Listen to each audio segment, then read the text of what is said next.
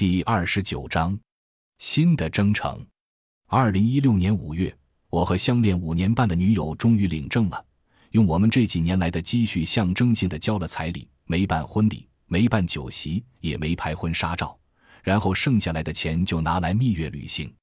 还好双方的父母都很理解，让我们这样简简单单的走到了一起，让我们按照自己的意愿规划自己的生活。此时，我们已经萌发了回到广西的想法。而后，我们一个团队搬到了北京顺义东北郊区的一个村子里，而妻子还在北京西北郊区的村子里。每一个来回就要花上一天的时间，就这样度过了半年同城异地的生活。半年后，妻子所在的小毛驴因为业务调整，面临工作上的选择，于是他先离开北京，回到了广西。